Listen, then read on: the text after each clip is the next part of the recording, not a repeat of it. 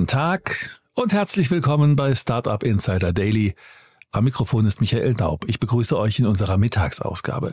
Wir haben uns heute Claire Gusko, Co-Founder von 1.5, anlässlich einer Seed-Finanzierungsrunde in Höhe von 10,5 Millionen Euro eingeladen. 1.5 erforscht, entwickelt und skaliert innovative Biomaterialien wie beispielsweise faserbasierte Verpackungslösungen für Konsumgütermarken und Verpackungsunternehmen. Diese Lösungen werden innerhalb kürzester Zeit nachhaltig, leistungsfähig und kundenspezifisch entwickelt, sodass sie reibungslos in bestehende Wertschöpfungsketten integriert werden können. Nach Unternehmensangaben können die zirkulären Biomaterialien des Startups bis zu 76 Prozent weniger CO2-Emissionen verursachen. So viel zu unserem Gast heute. Gleich geht es los mit dem Interview. Startup Insider Daily. Interview. Sehr schön, ich bin verbunden mit Claire Gusko, Co-Gründerin von 1.5. Hallo Claire. Hallo. Ja, freue mich sehr, dass wir sprechen.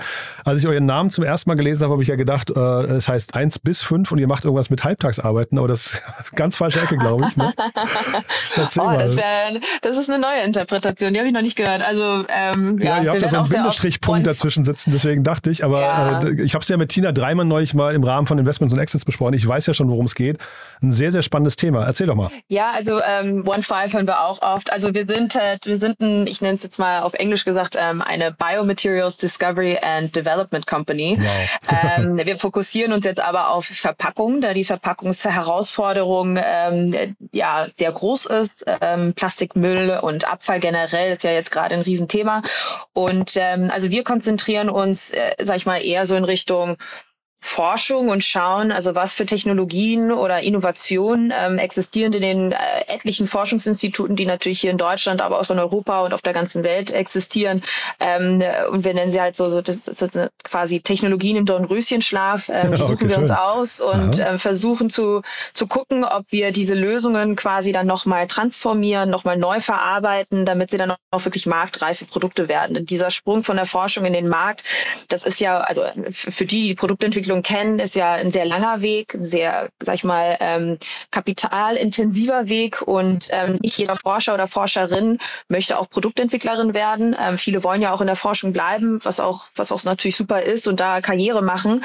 Ähm, und da kommen wir dann natürlich und sagen, okay, ähm, diese ersten Ansätze, diese ersten Innovationen, die suchen wir uns aus ähm, und die, die halt für das Problem, was wir mit unseren Kunden ähm, lösen wollen, die, die da genau hinpassen, die, ähm, die nehmen wir dann quasi mit, ähm, veredeln die in unserem unserem Prozess und bringen die dann an den Markt. Also wir versuchen auch ähm, gezielt Technologien auszusuchen, wo wir auch der Meinung sind, dass das ähm, skalierbare Technologien sind.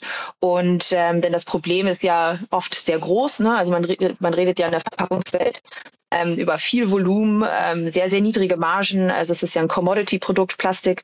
Und ähm, da passt halt nicht jede Technologie, egal wie interessant ähm, sie sein mag. Und ähm, da müssen wir dann ganz gezielt gucken, dass wir uns auch wirklich nur die Sachen aussuchen, ähm, die dann wirklich auch an dem Markt ähm, erstmal, den man an den Markt bringen kann und dann natürlich dann auch am Markt, ähm, sag ich mal, wirklich Erfolg haben können. Und mhm. äh, genau, das ist so, das ist so unser Ansatz. Man hat bei Plastik irgendwie so das Gefühl, das ist so das plakativste Beispiel dafür, wie der Mensch mit der Umwelt umgeht. Ne? Ähm, ja. ist, ist dieser, ist dieser, also kriegt man da überhaupt noch den, den Turnaround hin? Ist eine Frage von Timing. Ich glaube, ja. irgendwann mal schon, ob es dann zu spät ist, das werden wir noch sehen. Ähm, ich glaube, ich glaube so ein bisschen, ähm, wir versuchen ja immer diese eine goldene Lösung zu finden mhm. für all unsere Probleme. Ne? Die Lösung, die halt alles löst und dann aber auch ähm, von, von heute auf morgen. Ähm, das ist jetzt nicht nur bei Plastik so, das sieht man ja auch mit der Energiewende ähm, und, und mit vielen anderen Themen, die halt alle jetzt gerade so ein bisschen an den Punkt kommen, wo man sich fragt, so kann man das denn nicht anders lösen oder können wir das nicht besser machen? Das ist bei Plastik genauso. Ich meine, Plastik als Basisrohstoff ist ja eigentlich ein unglaublich faszinierend und unglaublich, ähm, sag ich mal, äh, ich nenne es jetzt mal potenzialreiche, ähm, ist ein potenzialreicher Stoff. Also man kann da so viele unendliche Sachen damit machen. Ähm, wir haben es halt einfach nur in bestimmten ähm, Situationen einfach falsch eingesetzt. Ne? Für, für, für, ich nenne sie jetzt immer so ähm, High Usage Single Dose Products auf Englisch. Ne? Also wirklich für Sachen, wo man ähm, eine Sekunde oder also ich meine jetzt sagen über acht Sekunden ähm, innerhalb von acht Sekunden ein, ein, Produkt konsumiert und dafür hat man dann halt eine Plastikverpackung eingesetzt, die äh, Tausende von Jahren äh, eigentlich dann noch, äh, sag ich mal, sich sich halten würde. Mhm. Das ist ja eigentlich ein totaler Mismatch. Ne? Und mhm. das hat man halt jetzt sehr sehr oft oder das sieht man jetzt sehr oft in vielen Sachen, dass wir einfach Ressourcen einsetzen ähm, für Probleme, die gar nicht mal ähm, so viel gebrauchen oder brauchen. Mhm. Ähm, und da hat man dann halt diese ganzen Abfallstoffe und Abfall- und Reststoffe jetzt plötzlich, ähm, mit, um die wir uns jetzt, ja, sag ich mal, kümmern müssen. Äh, und ähm, ja, also bei Plastik ist das, ich glaube, Plastik ist nicht der einzige äh, Case, äh, bei dem man jetzt diese, diese äh, verschwenderische Angewohnheit der Menschheit so ein bisschen immer wieder mal sieht. Hm. Welche Rolle könnt ihr aber jetzt spielen bei der, bei der Lösung des Problems? Also wir arbeiten ja, sag ich mal, von, von dem Problem aus wieder zurück in die Forschung. Also da sind wir jetzt, äh, wir gehen quasi in die andere Richtung ähm, und wir sagen, okay, wir vers versuchen das Problem als allererstes richtig zu verstehen. Ne? Also was ist die Anwendung was soll mit dem Material, also mit dieser Verpackung denn überhaupt passieren, nach dem, also nach dem äh, Konsument, nachdem der Konsument das Produkt aufbenutzt hat, ähm, damit wir dann da auch wirklich sehen können, dass sobald, also solange es auch Sinn macht und es auch möglich ist, dass man dann natürlich einen zirkulären ähm, Strom oder Materialstrom dann mit aufbaut oder sogar erhält. Ähm, und das ist natürlich in allen ähm, Geografien auf der Welt ein bisschen schwierig, denn man hat immer eine mhm. andere Infrastruktur und ähm, jede Situation ist natürlich immer so ein bisschen anders und das ist halt so die, die Komplexität der Nachhaltigkeit. Sobald sich ein Variabel verändert, kann halt eine Lösung, die in Deutschland vielleicht die perfekte war, ist aber dann vielleicht in Indien sogar die schlechteste, mhm. weil, weil, weil, weil der Kontext sich einfach so sehr verändert hat. Ne? Ähm, und da muss man dann natürlich als Unternehmen, ganz besonders bei den ganz großen Marken, die ja international unterwegs sind, muss man sich immer die Frage stellen, ähm, kann man denn die, die, die gleiche Lösung in, in zwei Geografien einsetzen oder in zwei Regionen einsetzen? Sollte man das überhaupt tun? Und wenn nein, wie sieht dann halt die Lösung in Südostasien anders aus als die Lösung in Nordeuropa? Und ähm, das ist eine unglaublich komplexe Frage und ähm, da merkt man dann auch, dass, dass viele Player im, im Verpackungsmarkt einfach ähm, sich schwer tun, das wirklich einmal zu durchsteigen. Und ähm, da versuchen wir als Unternehmen wirklich anzusetzen und zu sagen, hey, ja, es ist komplex, aber Komplexität ist unser Business. Ja, wir müssen es verstehen, wir wollen das verstehen. Mhm. Wir haben dafür auch eine, eine, interne Software aufgebaut, damit wir zumindest als Unternehmen uns immer die Frage stellen können und die auch beantworten können, was ist denn die richtige Lösung? Ähm, und ähm, gehen dann halt mit diesem Ansatz an die richtigen Technologien dann auch ran, die schon existieren oder vielleicht noch in der Erfindungsphase sind und bringen die dann halt für unseren Kunden an den Markt. Ähm, das bedeutet dann auch natürlich, dass wir das so weit skalieren, dass dann halt großen Verpack große Verpackungshersteller oder große Marken, die natürlich mit unglaublich riesigen Infrastrukturen arbeiten, auch diese neuen Materialien dann auch bei sich in den Produktionslinien gerne oder auch, sag ich mal, sicher ähm, fahren können. Und das ist so ich sage das mal, das ist so unsere Philosophie zu mhm. sagen, ne? also Nachhaltigkeit ist keine one solution fits all, sondern es sind many solutions for many problems. Ähm, aber diese Komplexität, die kann man auch gut managen. Ähm, und das ist auch unser Job, ähm, denn sonst kann man halt einfach nicht, ähm, sag ich mal, nachhaltig arbeiten. Mhm. Sind denn diese großen Markenartikler, von denen du gerade gesprochen hast, sind die denn überhaupt zugänglich für solche Lösungen? Ach, absolut. Ich meine, die haben ja jetzt unglaublich ambitionierte Nachhaltigkeitsziele gesetzt für 2025 mhm. und ähm, 2030. Äh, ich glaube, so zum Beispiel äh, Unilever hat ja für 2039, das ist die erste Marke, die ähm, dann halt äh, in 2023 zeigen kann oder es, es, es sich zeigen wird, ob sie ihre Ziele erreicht haben. Die wollen ja bis dahin Net Zero Emissions in der ganzen Lieferkette ja mhm. ähm, erreichen. Das ist ähm, unglaublich schwierig ähm, und äh, ich, ich glaube, da, da sind sie jetzt momentan für jegliche neuen Technologien und Lösungen sind sie offen. Ähm, ob man es dann dazu zu dem Punkt bekommt, wo der Kunde dann auch sagt, okay, ich zahle dafür und ich implementiere das auch in meiner Lieferkette, da glaube ich, fallen dann einige weg, denn ein Unilever oder ein Procter Gamble das sind riesige Firmen, die haben äh, unglaublich viel, ähm, sag ich mal, äh, Demand Need, ne? also mhm. riesige Volumen, die man halt abdecken muss. Ähm, und das ist natürlich für junge Unternehmen wie unseres schwierig.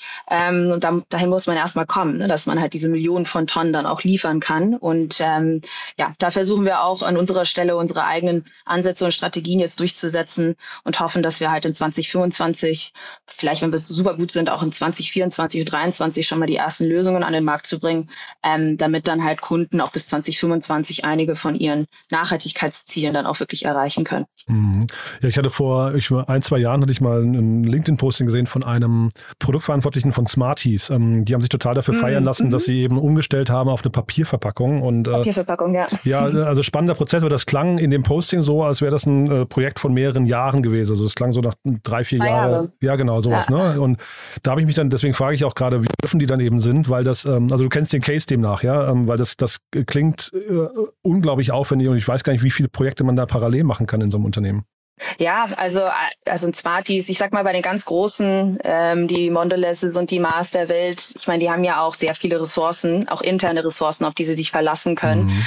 ähm, weil äh, die, die, die arbeiten ja seit Jahren an neuen Verpackungslösungen. Das ist jetzt das erste Mal, dass die Nachhaltigkeit vielleicht genauso wichtig angesehen wird wie jetzt ähm, Marketing und, und alles andere. Aber ähm, die Teams existieren ja intern. Also ich glaube, ähm, Smarties hat gemeint, dass sie irgendwie zwei Jahre gebraucht haben. Und das war nur für die Lieferkette implementiert. Implementierung. Also ähm, wie viel jetzt wirklich für diese Papierverpackungsentwicklung gebraucht hat, das da haben sie natürlich jetzt nicht preisgegeben, aber da sieht man ja schon, also wenn die zwei Jahre brauchen, nur um die Lieferkette koordiniert zu bekommen, dann heißt es ja, wenn ich bis 2025 eine neue Lösung auf dem Markt groß jetzt ähm, bringen möchte, müsste ich ja schon in 2023 die Lösung so weit haben, dass der Kunde das dann wirklich annimmt mhm. und dann die nächsten zwei Jahre dann halt nur daran arbeitet, die eigene Lieferkette mit aufzubauen. Das heißt irgendwie so Supplier Vetting und dann gucken, dass die Qualität auch immer stimmt. Also es ist ja super viel Arbeit. Also ja, es ist, es ist Spiel, aber ähm, die haben sich jetzt halt die Ziele gesetzt, die sie sich gesetzt mhm. haben. Das heißt also, die entweder machen sie es oder halt nicht. Und ich glaube, keiner von diesen großen Marken oder keiner von denen, die jetzt eine Nachhaltigkeitsstrategie aufgesetzt haben und diese auch veröffentlicht haben, möchten die ersten sein, die gesagt haben, dass ihre Ziele verfehlt haben. Also da sind halt, ähm, da ist viel ich nenne es jetzt mal, ähm, ja, viel, viel Ego auch jetzt dahinter, ne? weil man will, die, man, man möchte ja der Erste sein oder die Erste sein. Ähm, und ähm, da bin ich zuversichtlich, dass sie die richtigen Ressourcen auch dahinter stecken werden. Mhm. Dennoch ist es ambitioniert, ne? weil ähm, man ist einfach sehr spät, sage ich, ähm, weil man hat sehr spät angefangen mit der ganzen Arbeit. Ähm, das heißt also, es wird wahrscheinlich auf den letzten Drücker dann immer noch kommen. Hm. Man darf ja, glaube ich, auch nicht vergessen, es geht ja dann bei solchen großen Marken auch nicht nur um, die, um das Verpackungsmaterial selbst, sondern auch so, um so Themen wie Farbtreue, äh, also dass die Farben mhm. quasi genauso aussehen wie vorher oder auch, dass die Haptik sich gut anfühlt und so. Sind das so Themen, die Absolut. bei euch auch reinspielen? Ja, also ähm, das, das sieht man ja auch oft. Ähm, unser, unser Lieblingsbeispiel war damals die erste PLA-Verpackung für Frito-Lays. Ähm, und die haben sie nach ein paar Jahren oder nach ein paar Wochen, glaube ich, mussten sie die wieder, ähm, ähm, sag ich mal, jetzt mal canceln, mhm. ähm, weil die Verpackung zu laut war. Und der Endkonsument gesagt hat, diese Tüte ist einfach zu laut, ähm, die, die mag ich nicht, die mache ich jetzt nicht mehr auf. Und ähm, da mussten sie zurück zur alten Verpackung und die haben jetzt seit, also letztens, ich glaube vor drei oder vier Monaten, haben sie die PLA-Verpackung wieder auf den Markt gebracht. Hat jetzt natürlich wahrscheinlich einen ganz anderen, ähm, eine andere Marketing- und Kommunikationsstrategie dahinter, aber man sieht, ähm, Endkonsumenten sind ja darauf programmiert, bestimmte Farben, bestimmte Texturen, bestimmte Gerüche einfach wiederzuerkennen. Mhm. Und wenn jetzt eine, sag ich mal, eine Premium L'Oreal Marke früher irgendwie in, in einem schicken ähm, Silber ähm, Plastikverpackung irgendwie äh, verkauft wurde und mhm. jetzt plötzlich mit Papier dasteht, ja. dann kann ich ja gar nicht mal diese Marke wirklich wiedererkennen, weil mhm. das ganze optische ja äh, einfach nicht passt. Also mhm wir und wir sind uns dieser Herausforderung bewusst und das sind dann wirklich auch so Themen, die die wir in der in der ersten Phase, wo wir uns die verschiedenen Materialien ja aussuchen, ähm, wo wir auch solche Sachen als Indikatoren wirklich mit reinspielen in unsere Bewertung der verschiedenen Technologien, damit wir da dann auch verstehen, okay, ähm, wenn es jetzt wirklich wichtig ist, dass man das Produkt auch sieht, ne, das ist bei bei Gemüse und bei Lebensmitteln manchmal sehr sehr wichtig, dann haben wir halt bestimmte Technologien, auf die wir nicht zurückgreifen können, weil man da einfach, ähm, weil die nicht, äh, nicht äh, durchsichtig sind. Ne? Und da muss man dann auch gucken, dass man zumindest dem Konsumenten das Minimale anbietet ähm, und dem Kunden auch und vielleicht hier und da bei anderen Sachen dann Kompromisse eingeht, ähm, wo dann der Marken, äh, der, der Brand Owner dann vielleicht hier und da auf bestimmte Sachen verzichten müssen. Zum Beispiel irgendwie die ganze Verpackung mit einer Farbe zu bedrucken.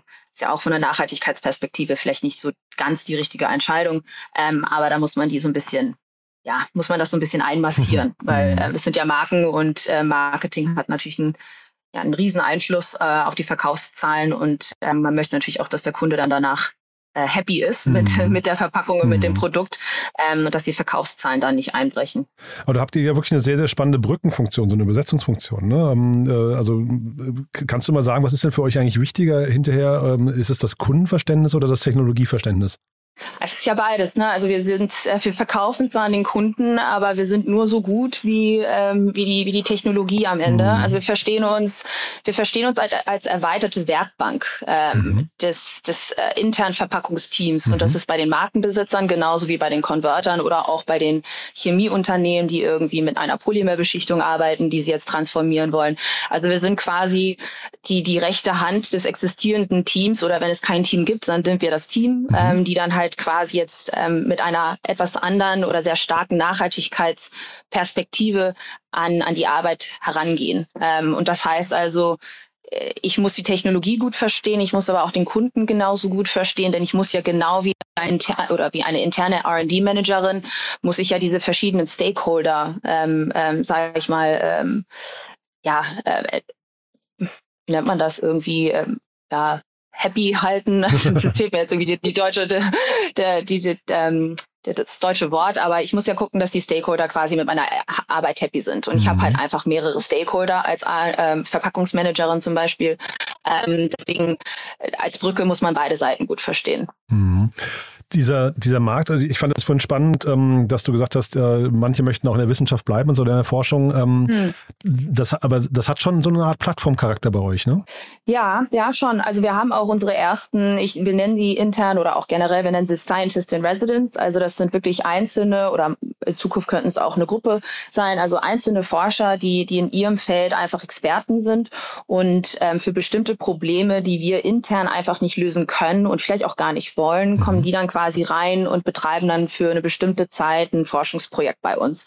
Ähm, also äh, Björn zum Beispiel, der ist auch auf unserer Webseite zu finden, der arbeitet an einem neuen äh, Polymer, was auch mit einem Mikroorganismus quasi produziert wird und ähm, ist jetzt die nächsten zwei Jahre bei uns, hat aber früher an der ähm, Uni Tübingen gearbeitet und äh, da haben wir dann halt jetzt so ein ja, so eine etwas neuere Dynamik, wo er quasi für seine, für seine Expertise reingebracht wurde, um eine sehr bestimmte Frage bei uns zu beantworten. Und wir sind immer auf der Suche nach Forschern oder Forscherinnen ähm, oder auch generell vielleicht Verpackungsentwickler oder Ingenieure, die ähm, eine Idee haben oder eine Lösung haben, die eventuell aber gar nicht selber realisieren wollen oder mhm. vielleicht nur als, ähm, sag ich mal, einzelne Ressource in einem größeren Team zusammen diese Lösungen mit an den Markt bringen wollen.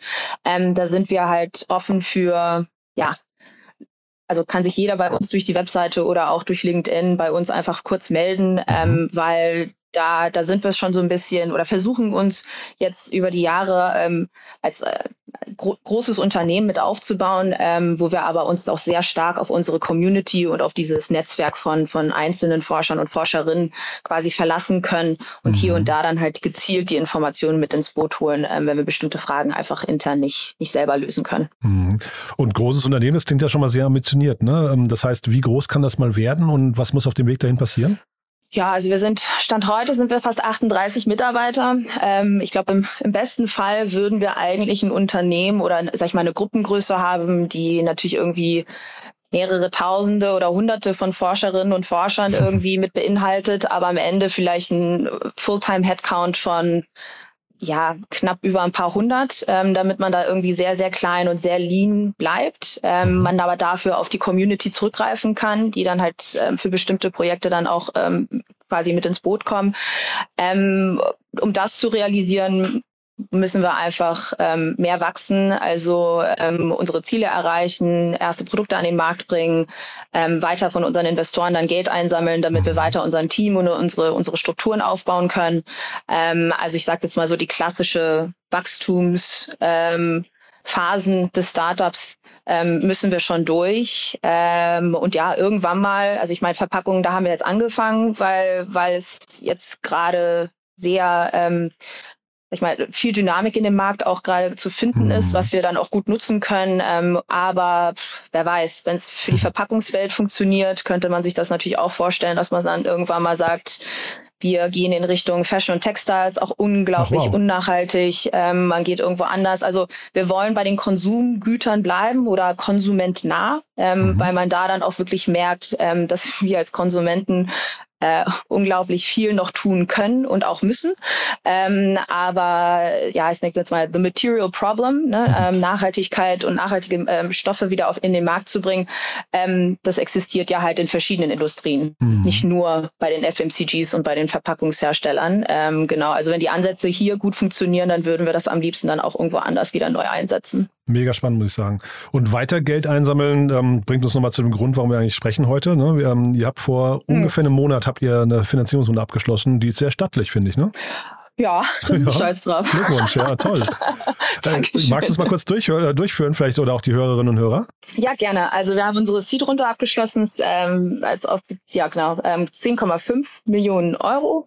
Ähm, und wir zählen jetzt zu unserer Investorenrunde ähm, die, die renommierten äh, Climate Tech Fonds äh, aus Deutschland, äh, also Planet A, Green Generation Fund, mhm. Climentum Capital, ähm, Revent, haben aber auch Speed Invest ähm, und einige anderen Investoren, äh, die jetzt äh, WEPA zum Beispiel als strategischer Investor sind mit reingekommen. Mhm. Also wir haben da einige, einige großen VC-Fonds ähm, und auch einige Angels bei uns jetzt, auf die wir uns äh, oder auf deren Erfahrung wir uns jetzt auch quasi so ein bisschen bedienen können ähm, und versuchen jetzt mit diesem Geld quasi ja, unser, unsere 38 äh, starke, ähm, äh, unser starkes Team quasi jetzt weiterzuführen und die erste Produkte dann in den nächsten Jahren oder ein bis eins bis zwei Jahren auf den Markt zu bringen. Mhm.